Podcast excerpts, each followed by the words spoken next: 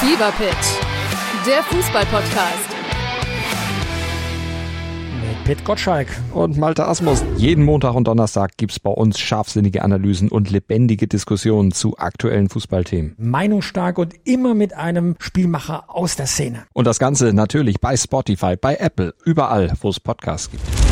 Fever Pitch, der Fußballpodcast. Willkommen zum Epoch Times Podcast mit dem Thema Wochenrückblick. Herbststrom mit Herbstlaub und katastrophales Bildungsniveau. Ein Artikel von Katrin Sumpf vom 11. November 2022. Mit Berlins Herbstlaub könnte man für 4800 Menschen der Stadt den Stromverbrauch sichern, sagt die Theorie. Gleichzeitig sank das Bildungsniveau auf den Stand der PISA-Ergebnisse des Jahres 2000. Und dann gibt es da noch virtuelle Irrwege der Wanderer. Ein unvollständiger Rückblick auf Nachrichten der vergangenen Woche. Herbststrom. 36 Tonnen Herbstlaub sammeln sich alljährlich auf den 5500 Kilometer Straße in Berlin. Das Leibniz-Institut für Agrartechnik und Bioökonomie untersuchte nun, ob sich diese Mengen aus Sicht von CO2-Emissionen besser für die Energie- statt Kompositionsgewinnung eignen. Die Forscher kamen zu einem klaren Ergebnis. Bei der Kompostierung fällt mehr CO2 an. Würde das Laub über den Zwischenschritt Biogas fermentiert und in Blockheizkraftwerken verwertet, dann könnten zudem 7,6 Tonnen den durchschnittlichen Jahresstromverbrauch einer Person decken. Berlins Laub könnte also 4800 Menschen versorgen. Die Situation dürfte in der Praxis komplexer sein. Denn eine ökonomische Bewertung, um beispielsweise die Biogasanlagen auf die Laubvergärung umzustellen, steht noch aus. 110 Milliarden Euro verloren. Der massive Anstieg der Energiepreise kostet Deutschland fast 110 Milliarden Euro an verlorenen Realeinkommen. Das hat das IFO-Institut errechnet. Daher gibt es bei Tarif- und Gehaltsverhandlungen künftig weniger zu verteilen, meinen die Münchner Ökonomen. Laut ihrer Einschätzung wird der Realeinkommensrückgang auch in den kommenden Jahren bestehen bleiben.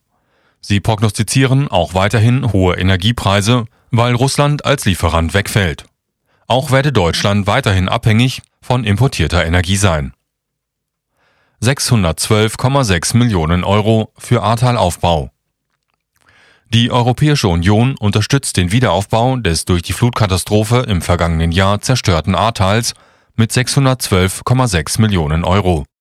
Das Geld stammt aus dem EU-Solidaritätsfonds. Wassermassen zerstörten Mitte Juli 2021 Dutzende Städte und Dörfer. Laut EU starben 296 Menschen. Den Gesamtschaden schätzte die Regierung auf 29,2 Milliarden Euro. Die Kosten der durch die EU förderfähigen Maßnahmen belaufen sich auf knapp 4,9 Millionen Euro. Türkei blockiert NATO-Erweiterung. Die Türkei blockiert weiterhin den Eintritt von Schweden und Finnland in die NATO. Hauptgrund ist eine angebliche Unterstützung der syrischen Kurdenmiliz JPG durch die beiden skandinavischen Länder. Die türkische Regierung sieht die Miliz als Ableger der kurdischen Arbeiterpartei PKK an, die als Terrororganisation gilt. Die Türkei fordert unter anderem die Auslieferung von mehr als 70 Menschen aus Schweden. Ein Besuch von Schwedens neuem Regierungschef Ulf Kristersson hat keine Bewegung in den zähen Verhandlungen gebracht. Es seien noch viele Schritte nötig, hieß es aus Ankara. Ungarn blockt die Norderweiterung der NATO ebenfalls. Allerdings wird erwartet, dass das Land mit der Ratifizierung im Dezember soweit sein wird und keine Bedingungen stellen wird. Mauterhöhung ausgebremst. Eine Erhöhung der Mautgebühr für Lkw ist vorerst vom Tisch. Wie der in Frankfurt-Main ansässige Bundesverband Güterverkehr, Logistik und Entsorgung mitteilt, hat der Verkehrsausschuss des Bundestages den Beschluss zu einer Gesetzesänderung von der Tagesordnung genommen. Damit ist eine geplante Anhebung der Abgabe zum 1. Januar 2023 nicht mehr möglich, sagte BGL-Vorstandssprecher Prof. Dr. Dirk Engelhardt. Eine umfangreiche Mautreform solle 2024 auf den Weg gebracht werden. Dabei müsse auch die im Koalitionsvertrag versprochene Regelung zur Vermeidung einer doppelten Anlastung des CO2-Preises über den Dieselpreis und zusätzlich über die Lkw-Maut berücksichtigt werden. Katastrophales Bildungsniveau. Als Katastrophe bezeichnete Olaf Köller, Vorsitzender der Ständigen Wissenschaftlichen Kommission der Kultusministerkonferenz, das Bildungsniveau von Schülern. Ob Lesen, Rechnen oder Schreiben, insgesamt habe sich das Niveau auf PISA 2000 zurückentwickelt. Laut IQB Bildungstrend erreicht ein Fünftel der Mädchen und Jungen nicht einmal den Mindeststandard. Es gibt große Risikogruppen, die weder lesen noch schreiben noch rechnen können, sagt Köller. Der Trend war vor der Pandemie schon rückläufig. So ist eine deutliche Zunahme von Schülern mit Migrationshintergrund zu verzeichnen, darunter viele Flüchtlinge. Dem System ist es den letzten zehn Jahren offensichtlich nicht gelungen, darauf mit den entsprechenden Förderprogrammen zu antworten, lautet das Fazit des Bildungswissenschaftlers. Fat Test Dummies. Weil immer mehr Menschen in Europa übergewichtig sind, hat die Autoindustrie reagiert und nutzt nun auch Crash-Test-Dummies, die bis zu 124 Kilo auf die Waage bringen. Das entspricht einem Body Mass Index von 135. Die Experten des Europäischen Verkehrssicherungsprogramms Euro NCAP befürchten nämlich, dass die Testergebnisse mit den schlankeren, nur bis zu 98,5 Kilogramm schweren Dummies verfälscht werden könnten. Virtuelle Irrwege. Wer sich mit digitaler Unterstützung auf Wandertour durch Wälder begibt, kann durchaus auch mal in die Irre geführt werden. So geht es für Naturfreunde auf offiziell nicht ausgewiesenen Pfaden gelegentlich auch querfeldein, weil diese Wege in Apps eingetragen sind. Dabei dringen sie dann zum Beispiel in Ruhezonen von Tieren vor. Der Nationalpark Harz will diesem beträchtlichen Problem, wie er sagt, nun Herr werden und dafür digitale Technik nutzen. Dabei werden die offiziellen Touren, die auf der eigenen Internetseite veröffentlicht sind, in den Wander-Apps veröffentlicht und die von Fremden eingetragenen illegalen Routen gelöscht. Fußballspitzen FC Bayern, Borussia Dortmund, Eintracht Frankfurt und RB Leipzig haben es ins Achtelfinale der Champions League geschafft. Die Auslosung in Nyon bescherte den deutschen Mannschaften Top-Gegner. So trifft FC Bayern auf Paris Saint-Germain mit Neymar, Messi und Mbappe. Borussia Dortmund spielt gegen den FC Chelsea, Eintracht Frankfurt hat den italienischen Tabellenführer SSC Neapel als Gegner und RB Leipzig trifft auf Pep Guardiolas Manchester City. Ukraine enteignet fünf Konzerne. Die Ukraine enteignet strategisch wichtige Unternehmen, um sein Militär zu versorgen.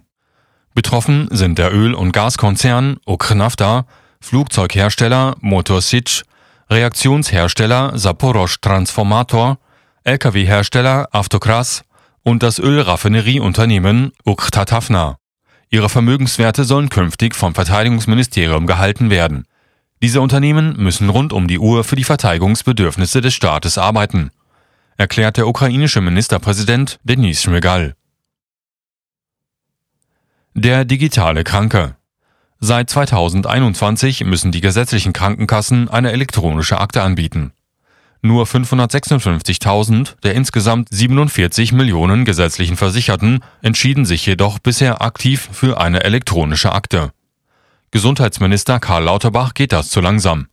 Künftig soll ein Opt-out-Verfahren gelten. Nur wer widerspricht, soll keine digitale Patientenakte erhalten. Ein entsprechender Gesetzentwurf soll zeitnah vorgelegt werden. Die Nutzung soll der Regelfall werden. Zuständig ist die Firma Gemantic, die über Avato Systems mit dem Bertelsmann-Konzern verbunden ist und die zentralen Telematik-Infrastruktur für das Gesundheitswesen entwickelt. In der Bevölkerung ist die Akte umstritten. Jeder Fünfte will sie nicht nutzen. Streit im Mittelmeer. Italien fordert, dass die Flaggenstaaten von Schiffen, die Migranten im Mittelmeer aufnehmen, anschließend wenigstens teilweise die Verantwortung für die Personen übernehmen. Seit dem 27. Oktober kamen mehr als 6200 Menschen an, vor der Küste warteten auf See bis vor kurzem zwei norwegische und ein deutsches NGO-Schiff. Die italienische Regierung ließ nur Krankheitsfälle und Minderjährige an Land. Nach zwei Tagen Warten vor der Küste durften die Menschen von Bord. Die Gesundheitsbehörden entschieden, dass sie aus humanitären Gründen an Land dürfen. Teurer Sammelrausch. Sein Sammelrausch kam ein Rentner teuer zu stehen. Weil ihn Zollbeamte am Grenzübergang Rheinfelden-Autobahn statt des erlaubten Kilos mit seiner drei Kilogramm schweren und überwiegend aus Steinpilzen und Pfifferlingen bestehenden Ausbeute erwischten, musste der 80-Jährige 200 Euro Strafe zahlen. Von der rechtlichen Regelung will er nichts gewusst haben. Der Zoll beschlagnahmte die Pilze und vernichtete sie nach der Begutachtung durch einen Fachmann da sie bereits zu verfallen begannen. Fever Pitch, der Fußball-Podcast. Mit Pit Gottschalk. Und Malte Asmus. Jeden Montag und Donnerstag gibt's bei uns scharfsinnige Analysen und lebendige Diskussionen zu aktuellen Fußballthemen. Meinungsstark und immer mit einem Spielmacher aus der Szene. Und das Ganze natürlich bei Spotify, bei Apple, überall, wo es Podcasts gibt. Fever Pitch, der Fußball-Podcast.